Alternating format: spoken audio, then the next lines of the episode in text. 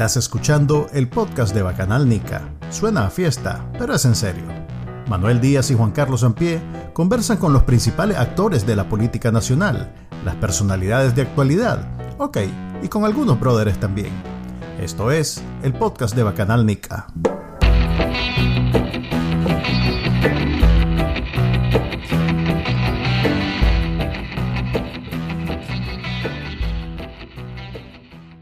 Bienvenidos al episodio número 46 del podcast de, no, de. Sí, te escuchamos.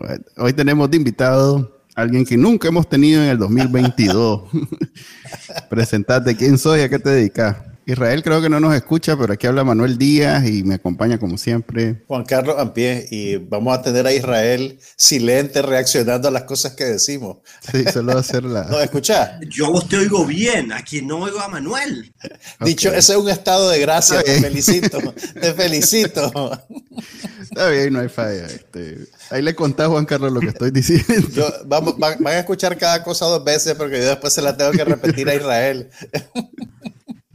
Pero ¿y por qué no oigo a Manuel? ¿Qué esta locura? Y tenemos, y tenés como un delay también. Sí. Pareces película, película de artes marciales mal doblada. Sí. ¿Qué pasa? Hola. Déjame. Mi nombre es Israel. Así de serio este No estamos en el aire, ¿verdad? ¿Cómo no? no. En el aire. ya, hay, ya hay 12 más viendo esto. Vamos a friquear a Israel. Hola, Israel. Déjenme. Okay. Muchachos, esto es lo que pasa cuando se trabaja con recursos de, de del imperialismo. ok, vamos a ver si entra de nuevo. Ahora ya lo oí, ahora ya Manuel. Ahora sí. Tal vez es cuando lo mueves en medio, Manuel. sí, el a veces corre cuando lo mueve en medio. Pero siempre hay ese delay, quién sabe, que no sé, habla con la señorita del ciber, a ver si te puede. Es que Israel está probando un cibercafé nuevo, entonces no le conocen bien los equipos. Sí, como paga dos dólares la, las tres horas, entonces la conexión no puede ser muy exigente. Eh, a propósito, íbamos a mencionar eh, algo que sucedió la semana antepasada, ya de hecho. En Bacanalnica nos Ajá. hackearon el WhatsApp. Eh, Hice un escrito bien largo sobre lo que sucedió. De hecho, no ha terminado. Siguen, siguen los trámites administrativos. Es una, es una, saga. Es una saga. Son los hackers de las pirilonas curtidas. Yo les puse a ver HPC, les puse a los más. Porque pusieron inmediatamente que tuvieron acceso a WhatsApp de, bueno, de, de Bacranica, de Confidencial, del Canal 10, iban por artículo 66 también, va, quién sabe cuánta gente más. Los maes lo primero que pusieron fueron unas pirinolas curtidas. Oíme, pero ¿habrá sido fue... la misma o habrán usado una no, diferente eran, para cada medio? Eran otras porque este, eran otras. Tenían... No, te voy, no me voy a poner ahorita a darte si hay Tení... diferencia entre una no, no, no, no tenés que hacerlo, pues solo, solo por curiosidad, pues recurrieron a su colección, pues digamos. Sí, los más sacaron su álbum. Tienen eh, un archivo, un, un file ahí. Te puedo decir, yo, yo tuve una conversación con uno, el, el, bueno, el que nos hackeó nosotros, este, y, y el maje me explicó más o menos que cómo lo hicieron, que estaba detrás, no sé qué. Yo lo publiqué todo en una segunda parte de la saga de los HPC. Eh, y la saga continúa. Y la saga continúa porque, a ver, lo explico rápidamente para que tal vez sirva esto de, de, pues, de guía y de ayuda para los que están pendientes del WhatsApp de Bacanalnica. WhatsApp para iniciar sesión para, o para abrir pues tu cuenta, el MAGE solicita que un código de verificación que te lo manda por SMS a tu número de teléfono. El problema es que cualquiera puede hacer eso. O sea, vos agarra, ahorita el que nos está escuchando, agarra un teléfono. No lo hagan, por favor, muchachos. No, no lo hagan. Instalan WhatsApp, si no lo tienen instalado, crean una cuenta nueva y meten ahí el teléfono que ustedes quieran el que ustedes quieran. Y insisten en, en, que ese es su teléfono, aunque no puedan conseguir el código de verificación, claro, porque el código de verificación le llega al, al verdadero dueño del teléfono. Entonces, después de varios intentos, ese teléfono lo terminan bloqueando. O sea, cualquiera puede hacerte eso con tu teléfono. Okay. Y te bloquea tu teléfono y, en WhatsApp. Sí, tu teléfono queda bloqueado para WhatsApp porque como hizo muchos intentos de entrar, está listo. Entonces, eso nos lo están haciendo en tu artículo 66, ya nos lo hicieron a nosotros. Supongo que Confidencial no insistió, o sea que tal vez debe estar en las mismas condiciones. Pero lo, lo- lo principal es que en Nicaragua sucedió algo adicional, que es que lograron los más entrar a, a- a- a ver, lograron conseguir ese código de verificación, eh, digamos que vulnerabilizando la seguridad de Tigo. Por lo menos en mi caso era un teléfono en propiedad de Tigo. Entonces sí tuvieron acceso a ese código de verificación, a pesar que Tigo se supone que asegura que solo yo tengo acceso a ese número. Entonces ahí sí hay algo adicional, digamos. ¿Y eso cómo lo consiguen? Porque me queda claro lo, de, lo del... Mira, hay, hay versiones. El más no me quiso decir, pero alguien, y yo lo puse en mi segunda parte, alguien explicó que el buzón de voz, porque WhatsApp permite eso, el código de veri- verificación permite dártelo en una llamada en vez de un Mm. mensaje de texto. Ujú, Y cuando vos no respondes esa llamada, pues va directo al buzón de voz. Y lo parece que los de Tigo, ese buzón de voz no lo tienen tan protegido. Entonces pareciera que los maes lograron entrar al buzón de voz, escuchar el mensaje de WhatsApp y usarlo y meterlo, pues, y hacer de cuenta que era uno. Eh, esa fue la forma, entiendo yo. El mae no me, lo- no me dijo sí o no, pero me dijo que por ahí iba, pues. Lo- básicamente el más quiere que, que- todo el mundo piense que es culpa de Tigo. Pues yo no, no sé, no, no, no, no he tenido todavía la versión de Tigo en mano. Ellos no la Pero- han hecho pública. Pero ya, ya, ya, ya lo interpelaste, pues ya le, le pusiste Sí, una no. queja formal. Digamos que el escrito es la caja formal y ellos se comunicaron conmigo y me dijeron que seguían investigando. Eso fue hace una semana. pero No sé si siguen investigando a esta altura. Em, lo que sí les puedo decir que las conversas, el contenido de las conversaciones, eso sí está completamente seguro, pues porque eso de- se descarga el celular y el celular hace un respaldo en la nube, pero ambas cosas están disponibles eh, independientemente de tengas acceso, solo si tenés acceso directo a esa información. O sea, puedes tener acceso a la cuenta de WhatsApp y a alguno le ha pasado, pues que de pronto bajas una foto, la borras de tu teléfono y ya nunca más la volvés a ver, aunque vos mismo la mandaste. Porque una vez la descargaste de los servidores de WhatsApp, eso ya no, ya no existe. Pues.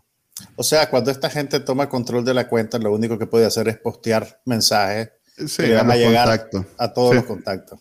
Exacto. Pero no, no, y si el contacto te escribe, ellos lo ven. Ellos lo ven. Entonces, por eso le- vos le avisaste a los contactos que, Así es que, borraran salieran, pues, ese que número borraran y, y se salieran. y usaran otro. Bueno, que le recomendamos a la gente que vaya a leer los artículos que hiciste, porque realmente hablando de tensión, me voy a la cambiar. Firefox. Sí, sigan hablando un ratito, voy a ver si Firefox- Dale, dale. Dale, tranquilo. Ok, para Ah, ah, ahora eh, de la calle, mientras no llegaba el. el- vamos a hablar mal de Israel en su ausencia. Ok, hombre, dale, tranquilo. Ok, pero um, en términos de, de- de lo que hace un hacker, esto suena bastante básico, ¿no? Es como cuando, como cuando un empleado de la compañera mandó un correo electrónico que no debía mandar a todos sus contactos y después ella salió diciendo que, que había sido un hacker. Así es que el hacker, ¿cómo era que le llamaba? Este, hacker de lujo, pues. La hacker de lujo. Eh, sí, no, no, no es un. Bueno, sí, lo de Tigo sí es un hack. Eh, lo de WhatsApp es simple, cualquiera lo puede hacer. pues. De hecho, eh, es un problema que WhatsApp debería ver. Adicionalmente, hay, hay un segundo, una segunda situación, que es que yo tenía activado eh, algo que se llama verificación de dos pasos 2- 2FA en inglés. Eso significa que, aunque tengas acceso al teléfono y todo lo demás, tenés que además hacer una tercera, una segunda cosa. Eh, yo lo tenía activado y, y WhatsApp aún así le dio acceso a, los Ujú. con- pues, a la cuenta.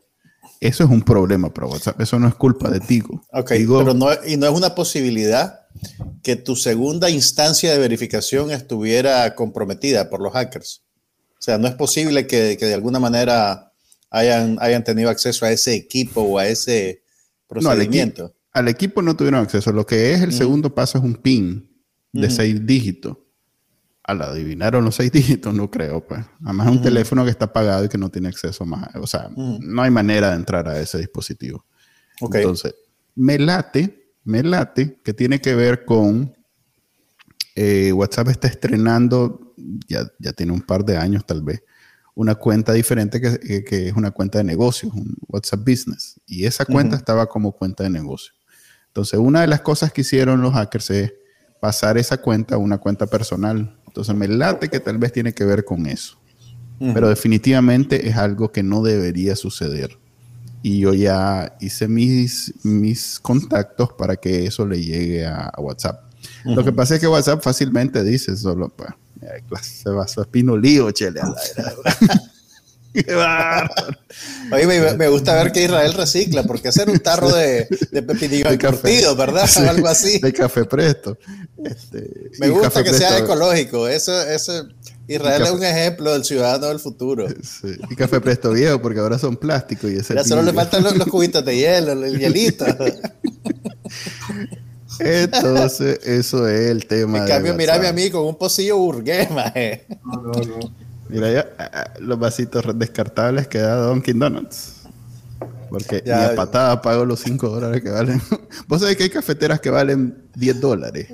Ajá. Lo más de Starbucks vende un café a 10 dólares. O sea que con lo que compras un café te puedes comprar una cafetera. Sí, pero, pero, pero Israel está en el siguiente nivel, Manuel. Lo siento. lo siento. No. Ok, bienvenidos. Ahora sí, después de esa introducción tecnológica, tenemos de invitado hoy. Ahora sí, Israel, presentate con. Soy Israel Levite, sobreviviente de COVID. ¡Hala! Eh, tu testimonio. año invicto me agarró al principio de este 2022. ¿Y sabes si eh, fue el Delta o el Omicron? ¿Cuánto tiempo te duraron los síntomas? Como cuatro días. Ok, fue el Omicron entonces. Yo tenía, dos dosis de AstraZeneca. Ah. Funcionaron porque aquí estoy contando el cuento, así que sí. Y si se pueden poner refuerzo, pónganselo. Realmente las vacunas salvan vidas. No escuchen lo que, lo que hay algunos loquitos diciendo por ahí. Ok, eh, fíjate que yo casi estoy seguro que en diciembre también me dio, eh, porque me dio una gripe y nos dio a todos aquí en la casa una gripe eh, que duró tres días, cuatro días, y pues así de, de, agresiva la, transmisión, me suena que pudo haber sido micro, pero como no, no necesitamos hospitalizarnos nadie, aquí la sufrimos y la, superamos como, como Israel. Hablemos sí de otras cosas, porque empezamos el 2022, este es un podcast de lo que pasa en Nicaragua. Y en Nicaragua han pasado algunas cosas en enero, debo decir. Eh, una de ellas es que Daniel Ortega, el, nuevo presidente de Nicaragua, eh, tomó posesión hace una semana exactamente. Es la forma en que se describe cuando alguien, aunque sea la misma persona, toma una nueva. Aquí, de hecho, hay presidentes que tienen dos números, porque precisamente cada periodo se lo numeran. Pues entonces hay unos que tienen el 32 y el 33, digamos. Pues. Daniel Ortega andará por él. ¿Cuántos presidentes hemos tenido en Nicaragua? Unos 20, si acaso. Eh, es el 21, 22, 23, 20, tipo lotería, pues el más agarró toda la ristra, del, 20 al 30. Eh, eh, se acaba de comprar cinco años más, cinco años más, ¿verdad? Cinco años más en el poder, a ver si lo sobrevive. Es un señor ya de setenta y pico de años, llegando a los 80. y según él, ganó con el 70 y pico por ciento de los votos en Nicaragua, con unas elecciones observadas por más de 200 turistas electorales, brothers, del todo. que repitieron para la toma de posesión una buena parte de ellos. Ajá, que los llegaron a, comprobar que realmente la banda presidencial se la pusieron al que él vieron que ganó, ¿verdad? Sí, son, son, dan seguimiento al caso. Este, hay un señor ruso que, lo agarró de la chaqueta, lo jaló y le dijo, mira, tal, tal, tal y tal cosa, que dicen que es astronauta y que otros dicen que es de la mafia rusa. Eh, todas esas cosas normalmente en un país normal serían como escandalosas en este país. En Nicaragua, este, parte del chiste, pues. Israel, vos te escuché en, en artículo 66 hablando de la toma de posición, creo que el mismo día o el día siguiente, estaba comentándolo en vivo. No, no en vivo, no. Eh, pero al día siguiente, pero hizo unos comentarios muy acertados que me, que me gustó y que, quería que los repitieras para ver aquí. Los que no escuchan aquel y ven este. puedan escucharte. Danos tus comentarios. Estamos, pues, estamos pirateando artículo 66. para no hacer solo a nuestros colegas. Para no poner solo el video del otro madre, pues, traemos al mismo madre que diga lo mismo. Mira, Montano, dale tus apreciaciones. Pues, ¿cómo ves este nuevo periodo de Daniel Ortega? Ok, básicamente lo que estamos viendo es un Daniel Ortega completamente aislado. No es la primera vez que se roba las elecciones, pero esta vez no le salió bien el jueguito porque mal que bien las otras veces todo el mundo, bueno, se había resignado a decir, eh, bueno, mal que bien, ahí está, ganó y lo reconocían. Ahorita tenemos 56 países en el mundo que simplemente no reconocen a Daniel Ortega eh, ni sus aliados quieren venirse a dar color aquí con él. Pero espérate, sus aliados vinieron. Vino Rusia. No, no, vino México y Argentina, no. Ah, por darte un ejemplo, pues, o sea, eh, digamos que el, cualquier país que se precie de todavía hacer la farmaya de que es democrático, no se va a juntar directamente con Daniel Ortega. Se hacen ahí como que medio la sortean, tipo López Obrador, ¿verdad? Que no dice ni vamos a mandar ni no vamos a mandar, sino todo lo contrario. es como invitación de Tico cuando te dice, ¿cuándo va a llegar? Y cuando no te dice dónde vive. Un, saludo a los que nos escuchan en Costa Rica. mala fama, en realidad que les debemos tanto a los ticos. Mal, mal. Me disculpo. Mal hecho, mal hecho, Manuel. Mal hecho, mal hecho. Perdón, sí, Israel. Sí, sí, a López Obrador diciendo, este, ¿y, cuándo es la toma de posición? Haciéndose el ah, pendejo ah, hoy. Ah, hoy. Bueno, eh, el, hombre, el hombre tenía COVID. El hombre tenía COVID. Sí, Así tal vez el, COVID le obnubiló el entendimiento. Pues tal vez. No creemos eso. Parte de los síntomas de hacerse el pendejo. La cosa es que vos tenés a un Daniel Ortega por el que solamente pueden sacar la cara otras dictaduras, otras dictaduras declaradas, ¿verdad? Entonces ahí está Maduro, Díaz Canel, de pronto no le queda más que invitar ahí una recua de delincuentes ya declarados. Por ejemplo, está un iraní que fue los que ayudaron a planear una, el atentado a la AMIA en Argentina. Esto creo que fue como en el 94. Estamos hablando que... En el 94, en efecto. 85 civiles inocentes. Y 300 heridos. 300 heridos. Si, buscas, si buscas las noticias de la época y ves las fotos del antes y después, el coche bomba que utilizaron borró completamente el edificio y las edificaciones que le rodeaban en, una calle de Buenos Aires, que, que, Buenos Aires es una ciudad densa, pues. O sea, no, no, no es que era un, una casa que estaba aislada en un predio, era en el corazón de la ciudad, era una cosa monstruosa realmente. Sí, y hay que ser, o sea, es un, es un tipo monstruoso, o sea, lo que está haciendo en, tiempo de paz, en un edificio lleno de civiles, venir y, organizar un atentado que mate a tantos inocentes, está hablando de un tipo realmente de lo peor. Y ahí está abrazándose con Daniel Ortega. Eh, el tipo este está perseguido por la Interpol, etcétera, pero bueno, ahí anda gozando impunidad. Eh, otro que goza de impunidad. Mm, algo sobre ese, antes que pases al siguiente delincuente que vino a la toma de posesión. ese señor no solo, pues, no es como que esté arrepentido, pues no es como esos que fue guerrillero, como ahí hay brothers que tenemos en Nicaragua que fueron guerrilleros y ahora pues ven diferentes las cosas. Ya va, ya va. No, no, no voy a decir nombre, pero este señor todavía hace poco en televisión dijo, ah, este, como solución a un problema financiero de Irán, dijo que no había falla, que podían secuestrar un avión gringo y pedir una, una ransom, ¿cómo se llama? Rescate, Un rescate por cada uno de tantos millones de dólares. En televisión pública. Eh, o sea, un terrorista, de verdad terrorista, pues de esos que... Eh, yo hice el, chiste, pues que no es un chiste en realidad, el más eh, se encontraron bombas en donde el más se quedó en el hotel que se quedó, que son de él, porque las anda ahí siempre guardadas que es lo que los terroristas hacen, pues no, no tiene nada que ver con que sean islámicos ni de Irán ni nada. Ese señor es terrorista, así fuera de donde fuera, ese señor es terrorista.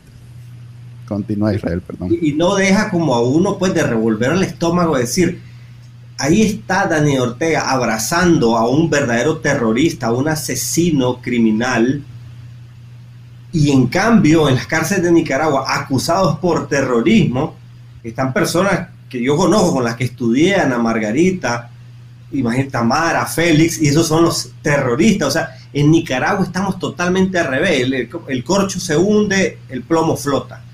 Y, y, uno dice, ¿cuánto tiempo puede sostenerse tanta mentira, tanta ignominia, tanto absurdo a la vista y paciencia de una nación, de un continente y de, un, de una comunidad internacional que, que, lo único que hace, bueno, ahí, bueno, vamos a luego, luego me desahogo. Continuemos con la.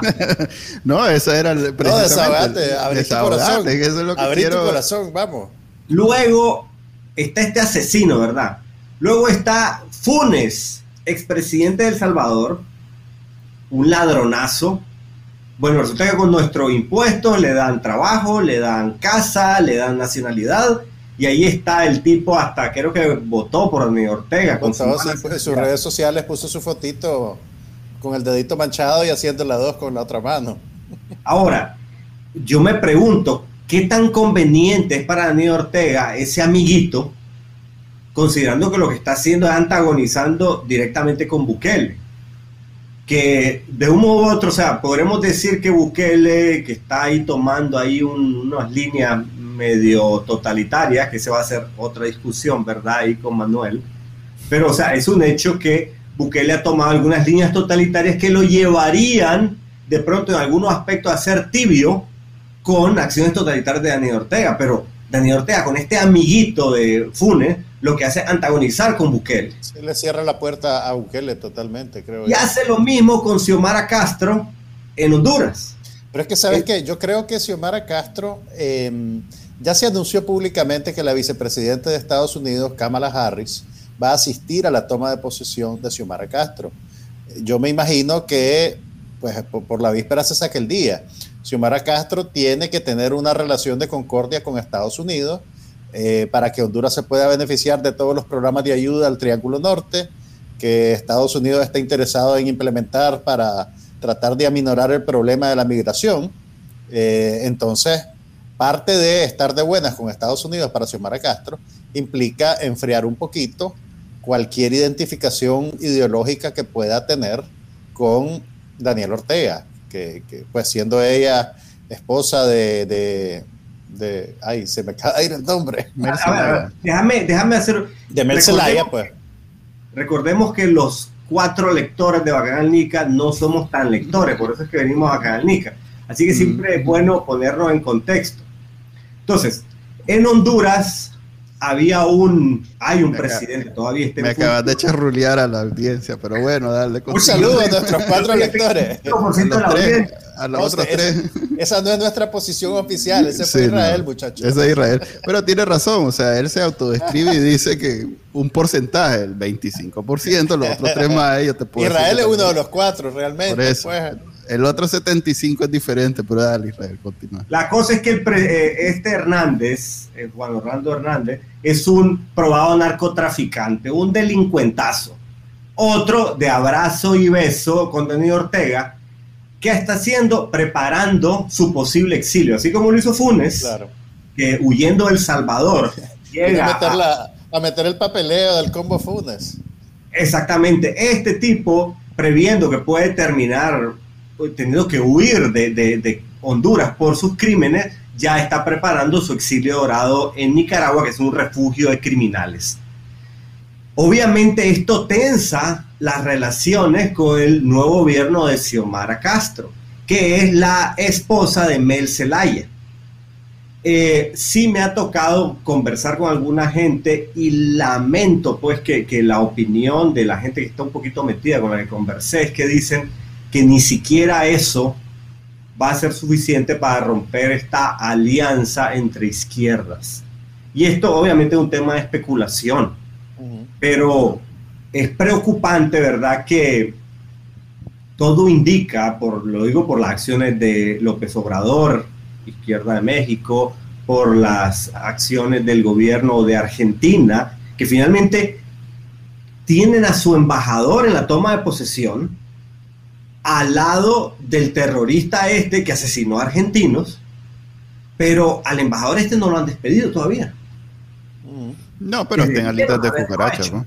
Es decir, ves ahí como que se hacen los enojados de la Cancillería, que el gobierno se hace el, gato bravo, pero finalmente no terminan de tomar acciones concretas. Mira, yo, pues por lo que he podido ver en medios argentinos, me puse a, buscar información para entender un poco más la reacción a lo que está pasando y me da la impresión que el, caso de AMIA en general eh, quedó preso de la, de la polarización que existe en Argentina entre el peronismo, que ahora está abanderado por los Kirchner, y, pues el centro derecha, que es el, macrismo, pues los adeptos del expresidente Macri.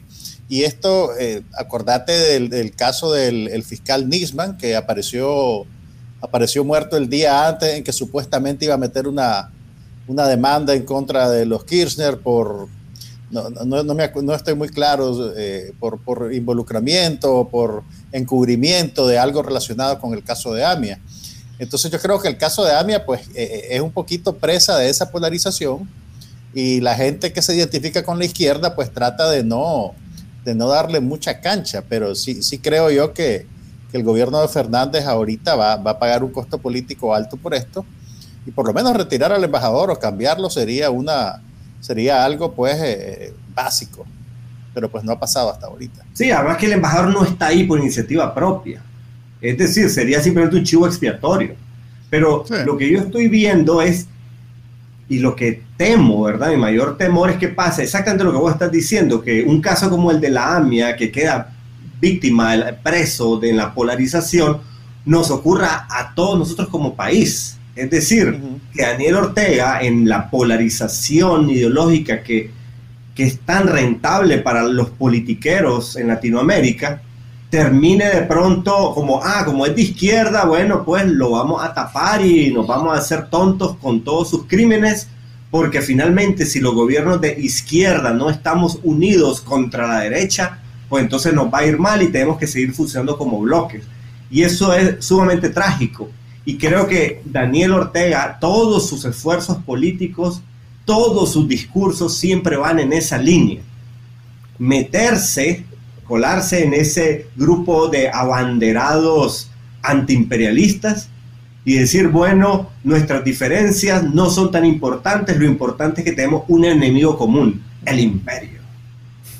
Que finalmente es pura propaganda, es pura retórica barata para, para, para gente perversa que la usa y para ingenuos que la creen. Bueno, continuando con la toma de posesión. Un saludo a los ingenuos que la creen. bueno, la, gracia aquí va a ganar Nica, ¿verdad? Es que somos bastante honestos en, en, expresar nuestros criterios. La cosa es que en esta toma de posición lo tenés con dos dictadores, con unas, con esto, hay representantes de gobiernos tibios, de izquierda que a final de cuentas no quieren romper, pero tampoco quieren dar demasiado apoyo porque saben que pudiera implicar un costo político apoyar a un criminal de lesa humanidad como, como Daniel Ortega. Y luego algunos criminales que más que ayudar, creo yo, representan un representan costo para Daniel Ortega, pero cuando están en la sin remedio de que nadie quiere llegar a tu fiesta de cumpleaños, pues te toca invitar a a, gente no la más popular de la escuela. Sí, la verdad es que. Suena, suena como los cumpleaños de Israel. Maje, es serio, estamos. ok, el invitado, algo, algo que me llamó la atención a mí es que el, camarada Jim Un, se me olvida exactamente cómo son, ya es el tercero en, de la familia. Kim Jong-un. Kim Jong-un. ¿Cómo puedes, olvidar, ¿Cómo puedes olvidar al inolvidable? Eh, es que no soy norcoreano. Este... Oye, podemos... Manuel, deberíamos de buscar esos tarros, deberíamos de buscar más tarros de vidrio como el de Israel, le ponemos el logo a Canal Nica y lo vendemos. Sí, ya tenemos un embajador de marca. Moneticemos a Israel. Para los que están escuchando esto en audio, es que Israel cuando tiene sed agarra un gran pocillo de vidrio de esos donde vendían antes café presto y lo tiene hasta la pata de pinolillo. Entonces, es que él, él, en realidad iba a comprar media docena de vasos, pero, pero no le puede hacer eso a la madre tierra. Dice: Aquí tengo estos tarros de café presto que son perfectamente buenos. Ok, enfóquense. Eh, guardaste la tapita, guardaste la tapita de los tarros. Casa rosa. Eh, a ver, ah, eh, el, camarada ahí no, no mandó a nadie. Y, ese, y ese señor es, clave para la, eh, digamos que, para el reconocimiento mundial, si bien en América está blindado con Cuba y Venezuela, en, el, en el mundial, la verdad es que China y Rusia, si bien son buenas cartas, pero no son baratos, pues digamos que eh, ellos venden como muy, eh, como algo muy bueno y ventajoso ahora la reciente reapertura de relaciones con China Popular. Pero China Popular tiene relaciones con todo mundo. Si la verdad es que lo único con lo que no tiene relaciones es porque reconocían a Taiwán y ahí hay de por medio una, pues, una amistad comprada. Entonces, eh, ¿cuánto tienen Costa Rica, Panamá de tener relaciones con, China y no por eso salieron, o sea, no Lo mismo Estados Unidos tienen relaciones comerciales y de sobra con China. Son socios, pues son en realidad Estados Unidos es probablemente el socio más importante de China. Así es, es el socio más importante. Me gustaría hacer una acotación a ese a ese Dale, dale. Dale.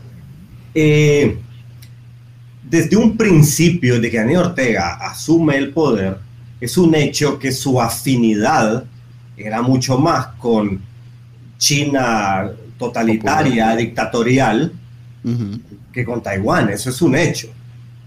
¿Por qué no se cambiaba de bando a pesar de lo mucho que quería hacerlo? se tardó 14 años. es que había reales ahí, 14 años de reales. Ponele que en promedio le estaban regalando unos 20 millones de dólares. Algo así estaba pagando Taiwán, así en cash discrecional para, para la familia real eso es lo que estaba pagando su reconocimiento.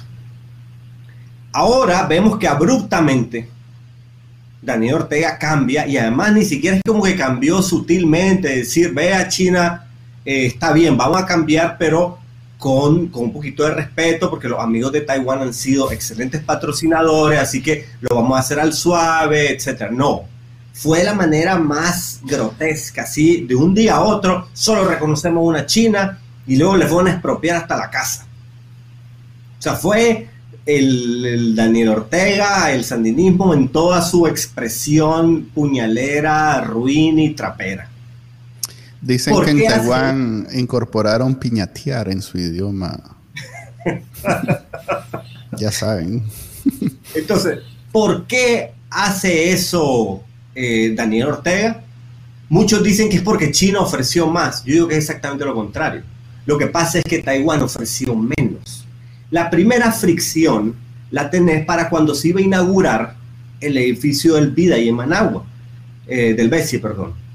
¿Y qué es lo que ocurre? Vos de pronto tenés a un Taiwán que ya por presión de Estados Unidos empezó como a cerrar un poquito la llave y de hecho a cambiar al embajador que llevaba demasiados años metido en Nicaragua. Es muy peligroso que un embajador tuyo pase demasiado tiempo porque se te empieza ahí a enredar en los asuntos domésticos. Le da, síndrome de Estocolmo. Entonces, mi hipótesis no es que China está ofreciendo más, es que Taiwán está ofreciendo menos. Entonces, si Taiwán ya no te va a reportar mucho, mejor te vas con tu amigo natural, que es otra dictadura. Ahora, ¿qué representa que ahora la, eh, la dictadura de Ortega tenga relaciones con China? Yo he escuchado a muchos eh, apologistas de la dictadura, de muchos sandinistas, bueno, no sé no cómo llamarle, muchos pro dictadura que dicen que ahora China va a ser el nuevo sugar daddy de, Nicaragua y que vienen canales, que vienen puertos, que vienen, o sea, han montado toda una fantasía, digo yo. Tenemos que entender un poquito el contexto de China. Yo a veces siento que la gente ha sobredimensionado este tema de la pugna económica y del nuevo imperio chino que ha sobrepasado al de Estados Unidos. Me gustaría hacer algunas acotaciones de datos que, que me da la impresión que no, no se manejan tanto en general. Primero, Sí, se puede hablar que la economía china es enorme. Y se puede hablar que el PIB ha crecido mucho sostenidamente, pero ¿qué hace crecer tanto al PIB chino? Lo hace sobre todo por temas de inversión en infraestructura, empleo, meter trabajo, mano de obra, porque son un montón. Pero en realidad, el margen que tiene China para nueva tecnología, para desarrollarse, es muchísimo menor que el que tiene Estados Unidos. Por darte una idea, veamos la base productiva. Solamente el 10% de la mano de obra china tiene estudio universitario, contra el 44% que tiene Estados Unidos. Por cada dólar de ese PIB tan cacareado de China, 55 centavos corresponden a componentes hechos en Estados Unidos o por patentes gringas.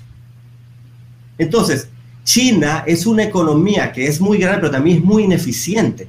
Aparte que tenés una guerra del Estado en contra de emprendedores. Y eso definitivamente es un problema para mantener a tu gente más creativa, que muchos prefieren migrar a Estados Unidos donde pueden hacer más plata y donde no están perseguidos. Entonces, yo creo que hay un poquito de fantasía en el hecho de pensar de que el imperio chino se va a comer el mundo y que se acabó la era de Estados Unidos y que ahora China va a estar en todos lados. Aparte, veamos ejércitos.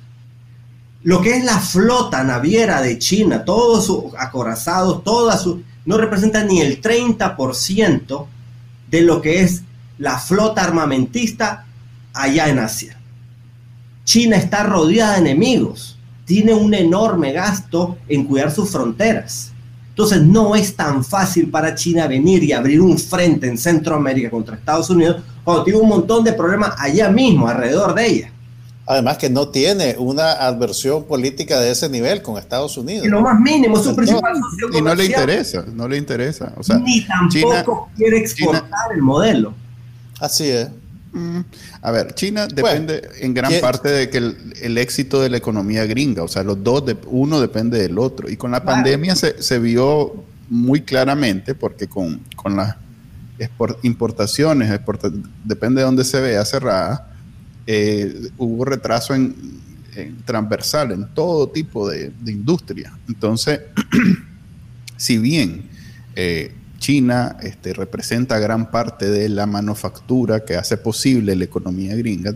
Los chinos sin los reales de las empresas de Estados Unidos y la propiedad intelectual, como decimos, aunque ellos no tienen problema con piratear todo, pues ahí eso de la propiedad intelectual para ellos es un mito. Pero, aún así, aún queriendo piratear cosas que no las pueden piratear porque no tienen eh, eh, la, la, mano de obra especializada ni la industria para eso específicamente. Exactamente. Entonces, digamos que no nadie en China se está peleando con Estados Unidos por quedar bien con el comandante. Eso por en primer lugar. Y en segundo lugar, algo que mencionabas vos que yo quisiera plantear de una manera un poquito diferente. Daniel Ortega se quedó con Taiwán por 15, 14 años porque representaba, a pesar de ser afines ideológicamente, representaba mucho más beneficios para su gobierno eh, esa relación en términos financieros que una relación con China, lo cual les puede dar una, un adelanto de que de China no van a sacar lo que sacaban de Taiwán. A China no le interesa tener al comandante eh, feliz y, contento versus Taiwán que sí le interesaba, pues. Entonces, más bien va a haber menos dinero que entra a Nicaragua ahorita porque están en, en, la, ¿cómo se llama? En, la época de, la... La luna de miel. De la luna de miel, entonces manda al chofer del secretario del ayudante de un maje diputado en China, entonces ya lo, aquí, ¡ah! Vino el no sé quién. Entonces ya mandaron a Laureano. Y que hayan mandado a Laureano es porque no pueden poner al presidente a firmar con el chofer del del bla, bla, bla, Entonces, tiene que firmar a alguien que no, no representa nada, pero ahí estaban los dos papás atrás o sea que sí sos importante, pero este va a firmar el, el, hijo. Va a pues, firmar el junior. Sí, va a firmar junior porque ya nos mandaste al chofer tampoco, pues. Eh, ese, e, ese, al final de cuentas, propaganda, eso es vender, eh, ya, ya como el, yo creo que el canal ya quedó enterrado ese tema, ya no lo pueden vender como la gran cosa este, la vacuna pues nunca se hizo, ya, ya, ya hay de sobra vacuna por todos lados. eh, Nicaragua necesita un gran proyecto para prometerle o esperanzar a los que están más allá del 2018 y la política, que en realidad a me molesta cuando hablamos de crisis política porque es crisis de derechos humanos, pues están matando gente, mataban, encarcel, siguen encarcelando y todo eso, pero bueno, el mundo lo ve eso como una crisis política. Entonces, más allá de la crisis política, en Nicaragua la crisis económica se está comiendo todo lo demás. Entonces él necesita una solución. conversarlo.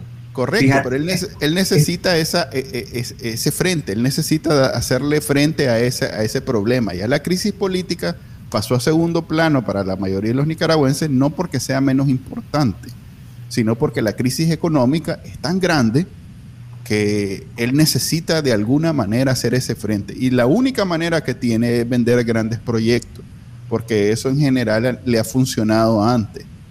Eh, con el ALBA le funcionó por 10 años, el canal no le funcionó, entonces ahora está viendo si con esta nueva venta, esta nueva campaña propagandística, logra convencer por lo menos para que la gente se esperance a otros 2, 3 años para ver qué vende después. Porque, y aquí quiero entrar a ese tema, porque la, la migración en Nicaragua está alcanzando niveles de los 80. Cuidado más, Ahorita el fin de semana, este, Erasmo Aragón publicó en su Twitter toda su odisea para llegar a Estados Unidos. Eh, es interesantísimo. Yo estoy escribiendo al respecto en Bacanalnica, ya lo publicamos de esto, que me están atrás. Eh, es interesantísimo ver cómo ese muchacho pagó 4.500 dólares, imagínate, 4.500 dólares para sufrir todo lo que sufrió, pero es eso mejor que quedarse en Nicaragua ni siquiera, pues él es perseguido político, pero hay un montón de gente que lo está haciendo. 70 mil, más de 70 mil agarraron el 2021 en las fronteras de Estados Unidos tratando de cruzar. O sea que los que cruzaron, quién sabe cuántos son. Los que hicieron el viaje, quién sabe cuántos son. Es alarmante. Es, realmente niveles de Cuba, Venezuela eh, hace un montón de tiempo. Pues. No, pero me gustaría acotar algo muy particular de Nicaragua. Mucha gente, incluso en Estados Unidos lo he escuchado, que minimizan el tema de la migración nicaragüense y a veces hasta le daban eh, mucha propaganda y mucho del beneficio de la duda a la gestión de, la dictadura. Decían, ¿por qué tan pocos nicaragüenses iban a, mm. Estados Unidos? Porque iban menos que hondureños, menos que salvadoreños. Sí, porque nuestra válvula de escape históricamente ha sido Costa Rica. De hecho, una de las razones por las cuales las maras nunca fueron un problema tan fuerte en Nicaragua es que a diferencia del Triángulo Norte, donde tuviste muchachos que emigraban a Estados Unidos, aprendían este fenómeno de pandillas en Los Ángeles y luego los deportaban y regresaban con todo ese conocimiento delincuencial a sus países de origen, nuestros pobres históricamente han migrado a Costa Rica y era como gente más clase media la que tenía la plata para migrar a Estados Unidos. Generalmente era gente con un perfil un poquito más elevado. Ahora ya simplemente saturamos Costa Rica. Y ya empezamos a ver, ya se empieza a notar el éxodo de tan, tan, tan enorme, la cantidad de gente que está necesitando huir de Nicaragua, que ya nos estamos convirtiendo en un problema también para Estados Unidos. Ahora bien, una, una, una pregunta para ustedes, porque he, visto esta interpretación en, en varios, eh, en varios medios. A medida que incrementa esa migración a Estados Unidos, van a incrementar también las remesas que entran al país. Entonces, de alguna manera, a Daniel Ortega le conviene que esa gente se vaya porque van a mandar, van a inyectar recursos en la economía nacional y también parte de esa gente que se va es, pertenece a la base opositora o es gente con, que, puede adversar al gobierno o gente que no se identifica con el proyecto político. Entonces, para él realmente ese éxodo es pura ganancia.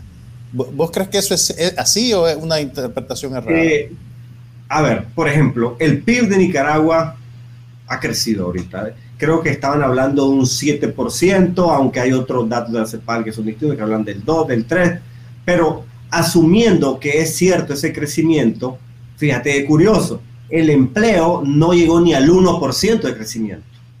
Entonces, ¿cuáles son las razones del crecimiento en Nicaragua? En primera instancia están las remesas. Estamos hablando tal vez de 200 millones que se han incrementado solo por concepto de remesas.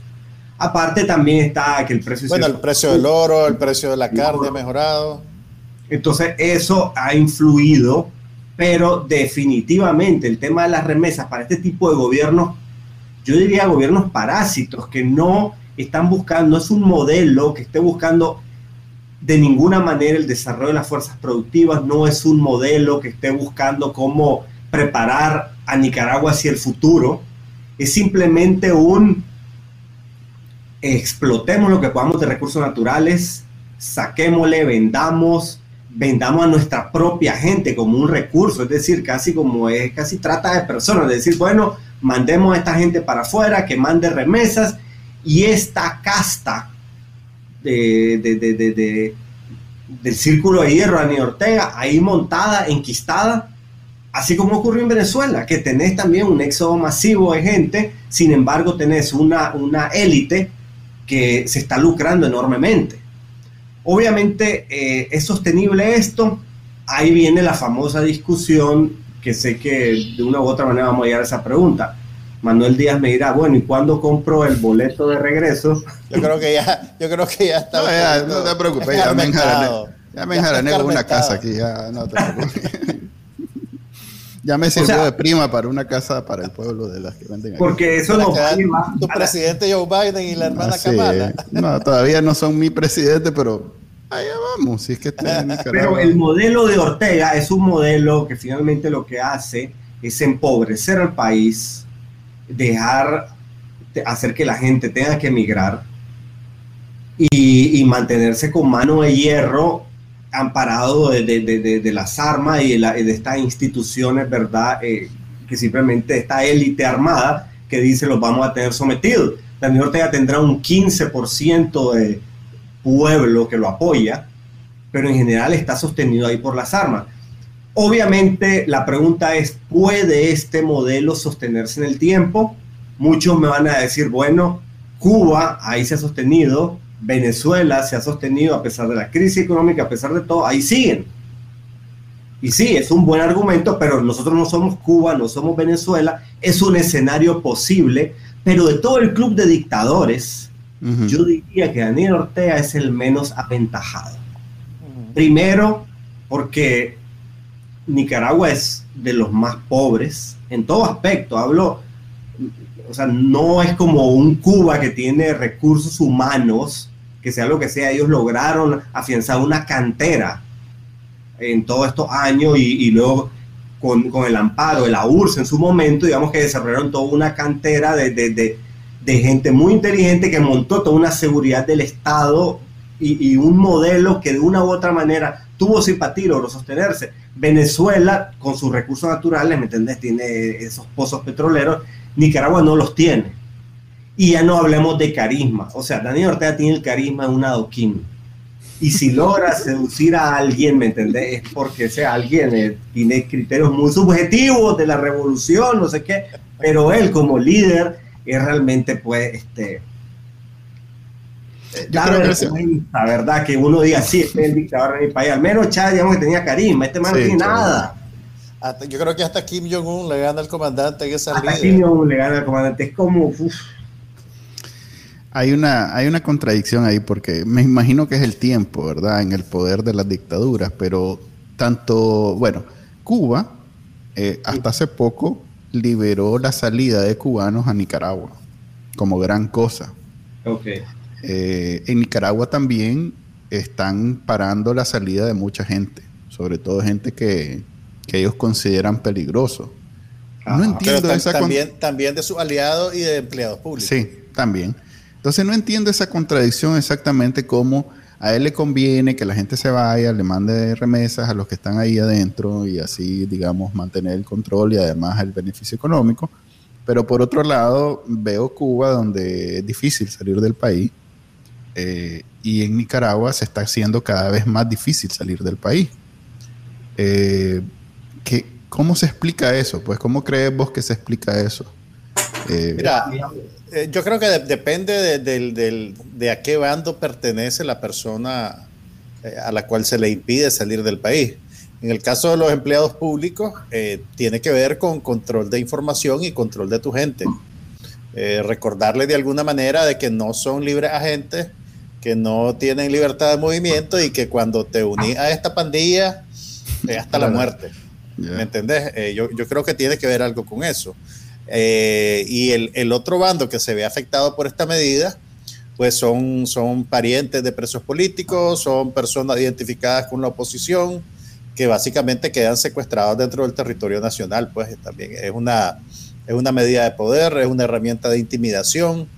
Eh, o sea, y, y, yo me imagino, pues si no conocemos los números exactos de la cantidad de gente que ha sufrido este, este mecanismo de represión, eh, sin embargo, pues debe ser un porcentaje pequeño en comparación a la gente que migra por motivos económicos y que van a mandar remesas. Entonces, eh, realmente, em, eh, cuando el gobierno le impide la salida a Leonardo Torres, no está pensando en la remesa que Leonardo Torres le iba a mandar a su familia en Nicaragua, pues después de que se instalara donde se quisiera instalar, si es que esa era su intención.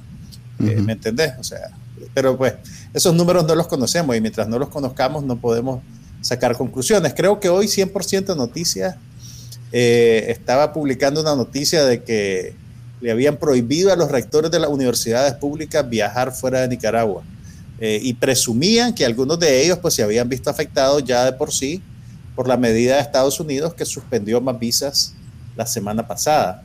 Ah, pero pues la prohibición para salir eh, es para que con cualquier país de destino, pues no solo si pretendían ir a Estados Unidos.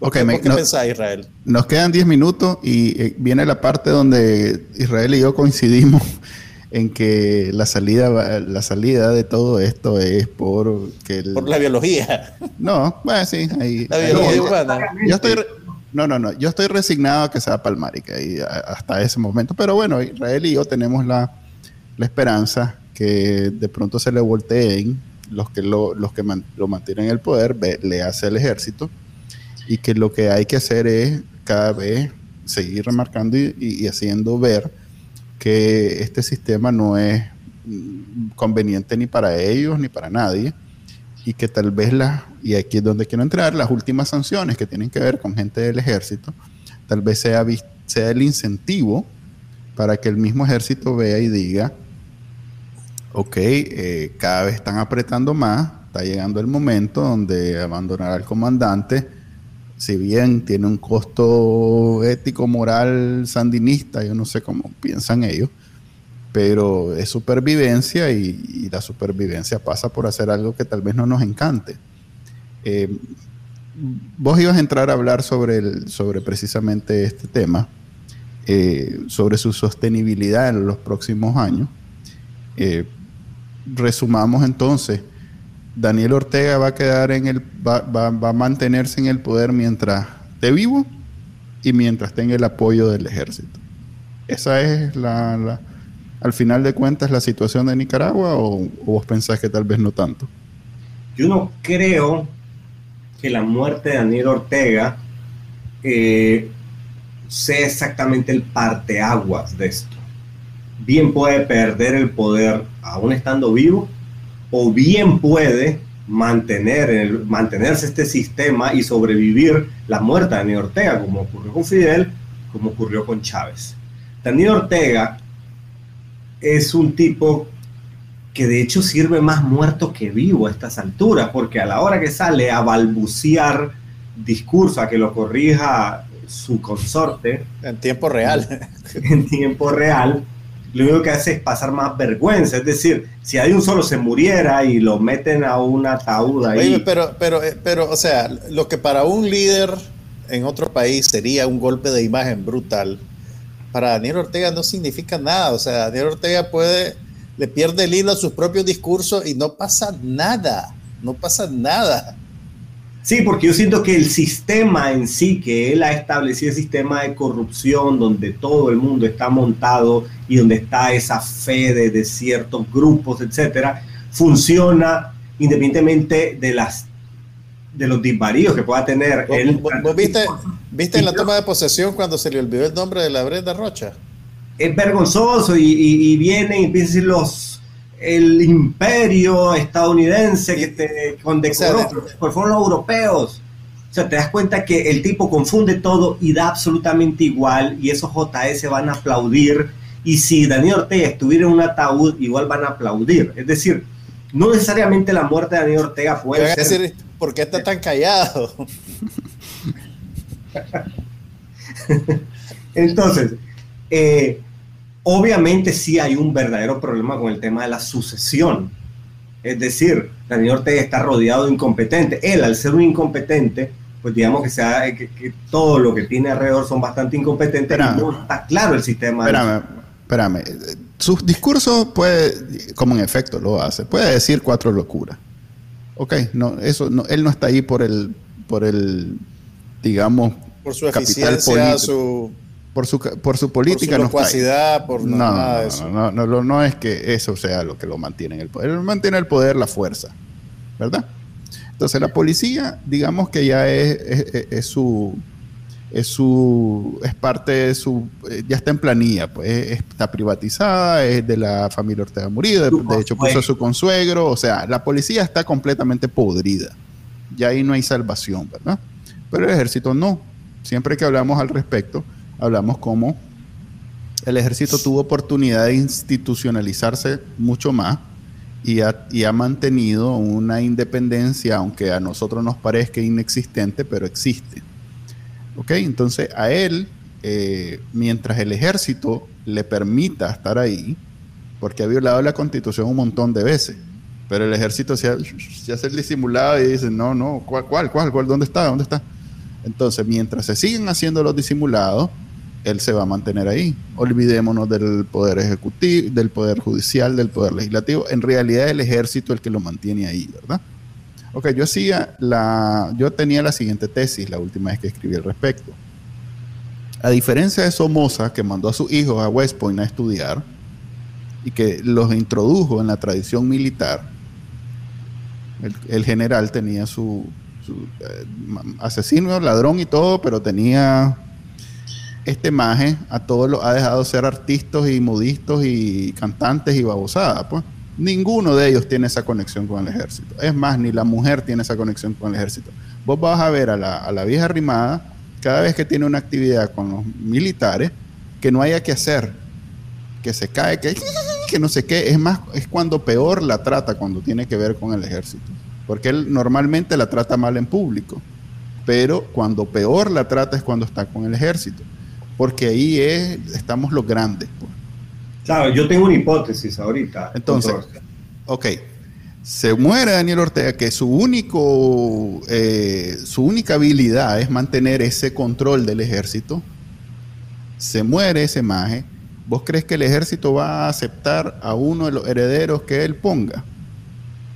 Ok. Y si no lo acepta, el que, el, que, el que él imponga, como en Venezuela, que aceptaron a Maduro, el problema es que en el pleito interno de quién va a ser es donde se descalabra todo porque es un, es un movimiento demasiado débil. Estamos hablando de solo 17, 15%. O sea, tiene una base social tan pobre que no está en capacidad de, soportar una, lucha intestina. Pues. Entonces, pero dale, ajá. ¿Cómo, lo ves vos? Yo creo que Daniel Ortega, cuando estuvo la crisis de Soy la América, él le dio la mitad de su poder a la Rosario Murillo. Para el 2018 y con todo lo que se le vino, él tuvo otra vez que dar la mitad del poder que le quedaba, pero esta vez fue al ejército. Es decir, yo creo que en gran medida el ejército manda en Nicaragua y más de lo que creemos. Ah, ¿de dónde saca semejante locura? Ok, vean cómo se maneja toda la parte de las relaciones con otros países, las relaciones con la oposición, las políticas de Estado en general son caóticas, son iracundas, son caprichosas, pero la economía, en cambio, parece que la maneja otra gente que es mucho más sensata y que de una u otra manera no es tan veleidosa. Entonces, si vos revisás muchos de los nombres de quiénes son los funcionarios que están manejando parte económica, hay gente del ejército o ex militares, y lo pudiste ver ahorita con las nuevas sanciones, viste que le cayeron a tres militares, es gente que tiene una relevancia en cómo se manejan las finanzas de Nicaragua. Entonces, la impresión que yo tengo es que el ejército no está tan supeditado a Daniel Ortega como creemos. Está bastante paralelo. Y e iconográficamente yo lo he podido ver hasta en las presentaciones donde antes vos veías a este, a la Vileda, todo así, y poco a poco ya lo fueron vistiendo mejor, ya salía más al lado del comandante. Ves cómo los militares van agarrando más, más cancha y obviamente a ellos les es muy rentable la pareja presidencial porque ellos pueden tener una serie de prebenda, una serie de, de, de, digamos, en todos sus negocios, tiene una serie de ventajas que les proporciona el Estado nicaragüense, pero el costo político y la mala fama la absorbe la pareja presidencial. Entonces están como en una situación maravillosa y donde todo el mundo solamente les tira así como toallazos. Estados Unidos no termina de, de meterle sanciones, no terminan de romper con el Comando Sur, pero ahí se llevan con los rusos, ahí se llevan con los chinos. Ellos han logrado un estado, una situación donde nadie quiere pelearse con ellos, nadie quiere tocarle el bolsillo, porque finalmente todas las partes lo necesitan. Y están encantados con esa posición. Y me da la impresión que la van a mantener el mayor tiempo posible. Y si algún momento la rompen, creo que son suficientemente con, con la muerte de Daniel Ortega. Y que la tienen que romper a favor de Estados Unidos. Porque ya se acabaron, estos no son pleitos ideológicos. Estados Unidos es nuestro principal socio comercial. Es estúpido pensar de que vamos a poder sustituir como socio comercial a Estados Unidos con China o con Rusia. Eso es una fantasía. ¿Entendés? Rusia no tiene el poder económico para mantener bases en Centroamérica y a China no le interesa. Entonces, ahorita el ejército va a sacar todo el beneficio que pueda de la existencia de Daniel Ortega, pero cuando venga el descalabro, van a regresar a su estado natural y su estado natural es que sea lo que sea, somos socios y aliados de Estados Unidos por la región donde nos tocó estar y hasta por la cultura porque sea lo que sea, es mucho más fácil para nosotros comerciar con Estados Unidos que comerciar allá con China o con Rusia. Entonces, tarde o temprano va a regresar ese Estado. Ahora, que sea la muerte de Daniel Ortega, puede ser, pero yo creo que también pueden ser otras cosas. Acuérdate que estamos ahora en, una nueva etapa de lucha, una etapa que no conocíamos y es este, Nicaragua, el gobierno de Daniel Ortega como gobierno ilegítimo, no reconocido por estas potencias económicas y eso va a tener consecuencias en el billete. Y el billete en esta situación manda. Mucha de la gente que apoya a Daniel Ortega lo hace por las prebendas y cada vez le va a ser más difícil a Daniel Ortega mantener su sistema de prebendas y eso puede ir debilitando su posición. Entonces, ¿qué es lo que te puedo decir yo? Que se va a caer mañana, no lo sé. Si se va a caer en dos años, no lo sé. Sí creo que dentro de dos años la situación va a ser bastante más complicada, porque ahorita digamos que él tiene los fondos que le dio Dante Mossi y todos esos corruptotes, digamos que logró ahí tener ahí su vaquita. Pero dentro de dos años yo creo que la situación de Daniel Ortega económicamente va a estar más complicada y va a haber muchos diablos y poca agua bendita. Así que yo no me atrevería a decir que la tiene todo a su favor. Mantener un ejército, mantener un país doblegado a punta de la ocupación militar es caro. Entonces, si yo fuera Daniel Ortega, yo no estaría feliz sintiéndome rey del mundo y pensando que soy eterno. Cuidado no es su muerte, cuidado es un tema de liquidez el que termine poniéndole fin a esta dictadura. Ok, decía Enrique Sáenz en Carlos Fernando en esta semana que si Nicaragua subió eh, o tuvo el 7%, como mencionaste vos, el, eh, del, subió el 7% del PIB, así es, 7 puntos o 7%, 7 puntos. 7 puntos del PIB en el 2021 eh, las proyecciones que, y no subió ni un punto en empleo ni subempleo, las proyecciones que son que va a subir un 2, 3 en, en el 2022, no se ven bien para el empleo ni el subempleo, porque si con 7 no subió nada, ahora con un 2, en fin, pues, o sea, que la economía está, a pesar de lo que él quiera vender, la, que no, la economía pinta como que va a estar peor este año. Eh, tiene sentido porque el 2021 es la recuperación de la economía en el 2020, que fue catastrófica a nivel global, pues no, no solo en Nicaragua, sino en todos lados. Em, entonces, llegamos a la conclusión de siempre que se palma, puede haber un movimiento, yo insisto en que sí. Yo insisto en decir, la mala noticia es que hasta que se palme, la buena es que una vez que se palme no hay, no hay, no hay este, lo que él quiere, ¿cómo es que se llama? No hay heredencia, pues no hay continuidad. Ok, pero eh, están, o sea, a, todas luces el, el, orteguismo está posicionando a Laureano Ortega como el heredero natural. O sea, ¿vos crees que eso es un ejercicio eminentemente fútil? No hay manera que se convierta en el nuevo Maduro. Es fútil, es fútil. Es más, ahí lo, que veo es la, la más bien me da un poco de satisfacción verlo a él adquirir tanto perfil, porque quiere decir que la señora ya está resignada que ella no va a ser. Entonces alguien más tiene que agarrar ese caballo y entonces... Y segunda razón por la que me da algo de satisfacción es que el otro mae que se juraba que iba a ser, ya, ya vieron que no puede. Pues el tartamudo, ¿cómo es que se llama? Juan Carlos Ortega, ya vieron que Ahí no hay, no hay por dónde, pues el pobre. Ahora, yo les tengo una pregunta. A ver, dispara. Si bien el, los talentos, ¿verdad?, del lado de la dictadura, pues están bastante cuestionables, yo me pregunto cuál sentimos que es el estado de la oposición organizada actualmente. Es decir, tenemos a los líderes diría yo, muy buenos líderes, pues Cristiana, Félix, Juan Sebastián, se me hacen excelentes elementos que están secuestrados. Pero bueno, ahí los tienen secuestrados y no hay manera pues que ellos puedan eh, ejercer liderazgo desde, desde, estas mazmorras o de la, cárcel, la casa donde la tengan secuestrada cristiana. Y de pronto afuera, ¿qué está pasando con la oposición organizada? ¿Se está haciendo la tarea? Ok, en, ahorita en Estados Unidos hay dos movimientos.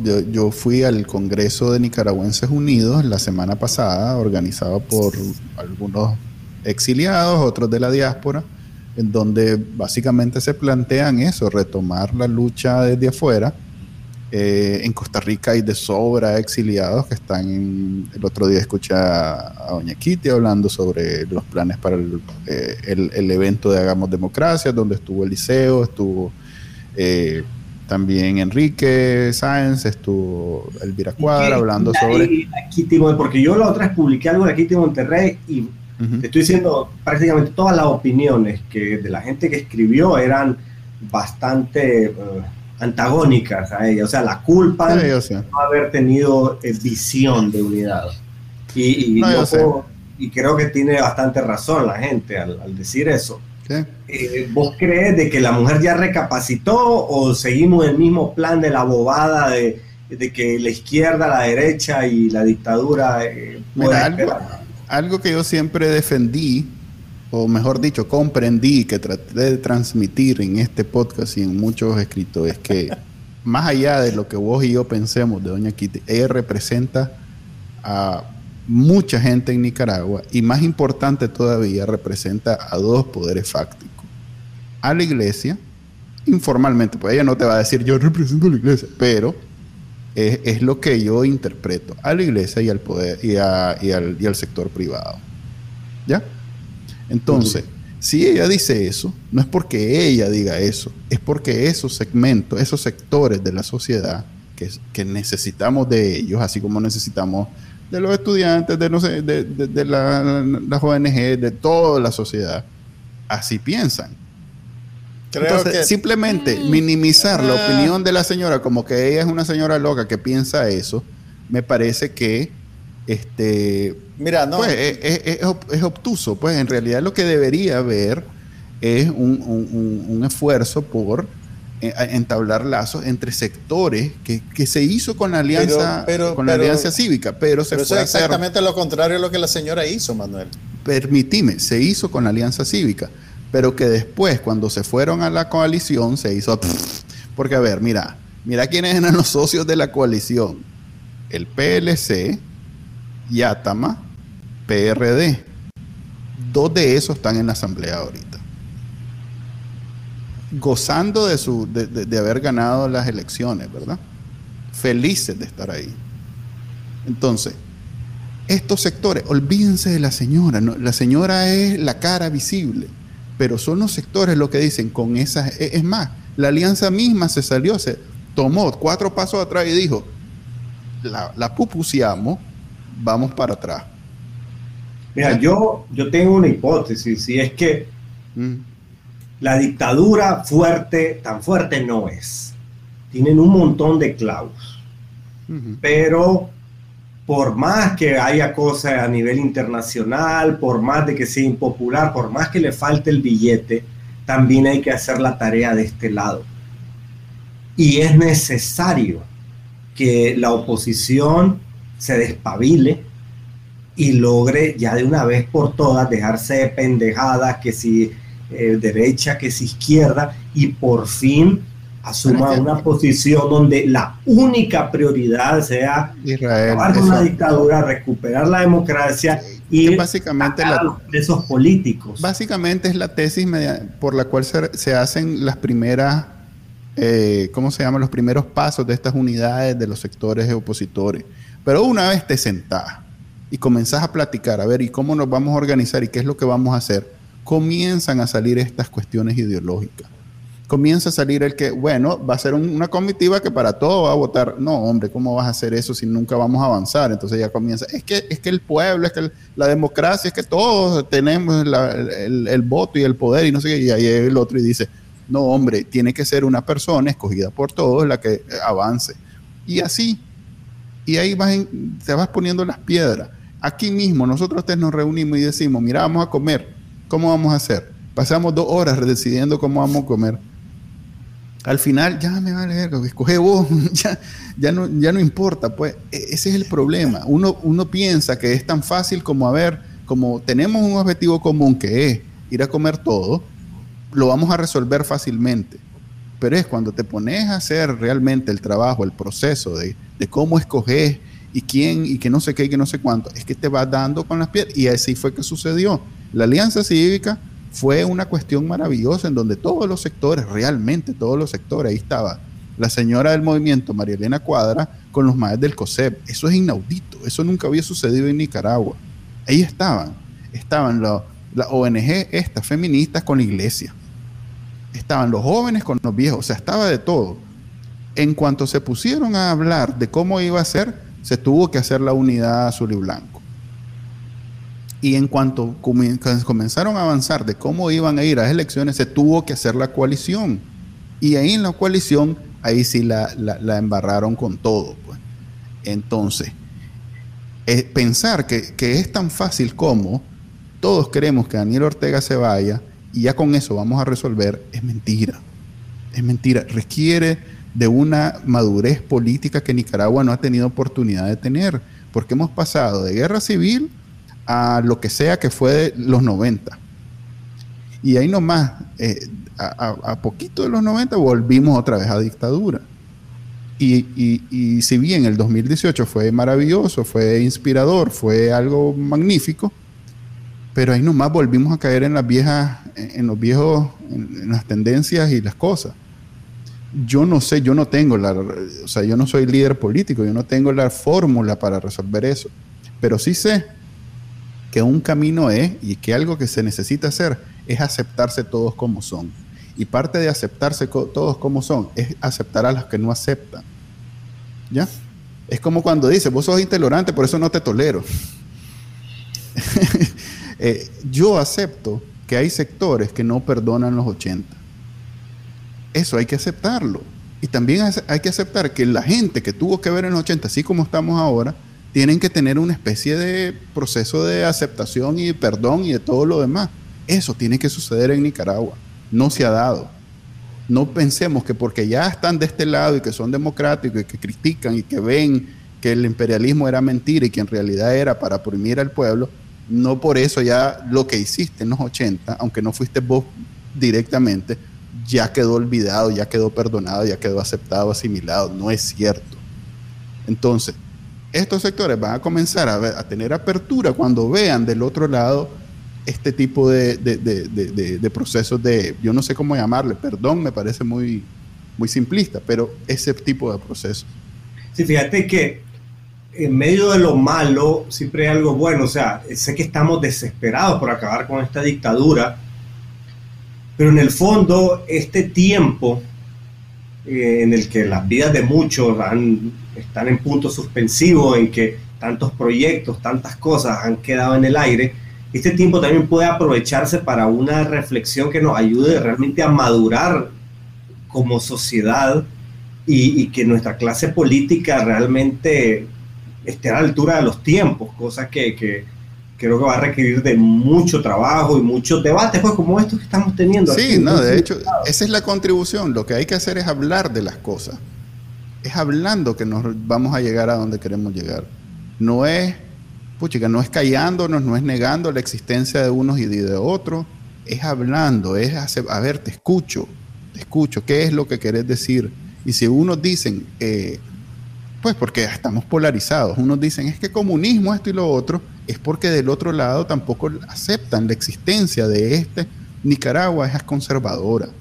Por mucho que nosotros nos creamos, eh, ¿cómo se llama? progresistas y que ya somos gente moderna y que no sé qué, Nicaragua es un país conservador. Y vos das un pie fuera de Nicaragua y te das cuenta, te das con, con la pared. En Costa Rica ya hay matrimonios igualitarios, pues. O sea, así de atrasados estamos en Nicaragua y Nicaragua necesita platicar para avanzar. No es cerrándose un sector y el otro que vamos a avanzar, es hablando, discutiendo, es teniendo paciencia unos con los otros. Y aquí eso es lo que tratamos de hacer, aunque me digan siempre que solo invito gente izquierdosa. Ah, Israel no es izquierdoso. Como Israel. Israel no es izquierdoso es más, ya invité a mi tía Kitty y ya dijo que sí, así que ya la comprometo desde ahora. Eso viene, eso viene. Eso viene. ¿Puede estar Israel el mismo día? no. con, su tarrito, con su tarrito de pinolillo. en una esquina viendo. hacerme un favor ese día, invitarme, aunque sea un cameo, a que ahí está esté nuestro amigo Pedro Molina. Pequi Molina. Quiero verlo con Doña Kitty compartiendo pantalla. yo creo que podés, podés, podés, aceptar, Manuel, que manden ellos un mensajito en video y lo, y lo corremos para, para, minimizar la posibilidad de violencia en cámara. Hablando del, del, del rey de Roma. dice Pedro Molina, se va a molestar Manuel por lo que decís de su tía Carmela, Israel. Ah, un saludo a nuestro amigo Pedro Molina que está escuchando. Ya le toca, eh, creo que el próximo. ya viene tu turno, Peter. Ok, bueno, ya nos pasamos 17 minutos y nos disculpan a los que detienen su vida para escuchar este podcast. Los fans de Israel van a, subir las donaciones esta semana en agradecimiento. hay que compensar esto. Este, gracias Israel por estar en el primer episodio del 2022 y esperamos tenerte más veces no, no, ustedes saben, yo feliz de, ser anfitrión de este aclamado show. Aclamado. Ok, eh, estamos sufriendo la ausencia de Israel, ahora solo nos escuchan tres, pero a ustedes tres que nos están escuchando, gracias por escucharnos. Ya y uno de Pedro. Peter. No es Pedro. Entonces, eh, ustedes dos que están ahí escuchando, eh, ya saben que todos los lunes a la 1 pm en vivo pueden ver este podcast en Twitter, en YouTube y en Facebook. Y luego lo pueden descargar desde su aplicación favorita. Eh, les habló Manuel Díaz. Eh, Juan Carlos Ampie. Y gracias Israel. Nos vemos entonces. Este fue el podcast de Bacanal Nica. Compartilo, déjanos una reseña y enseñale a tu abuelita cómo escucharlo. Te lo va a agradecer. Suscríbete en Spotify, Apple Podcast, Google Podcast y por supuesto, también puede escucharnos en bacanalnica.com. Hasta la próxima.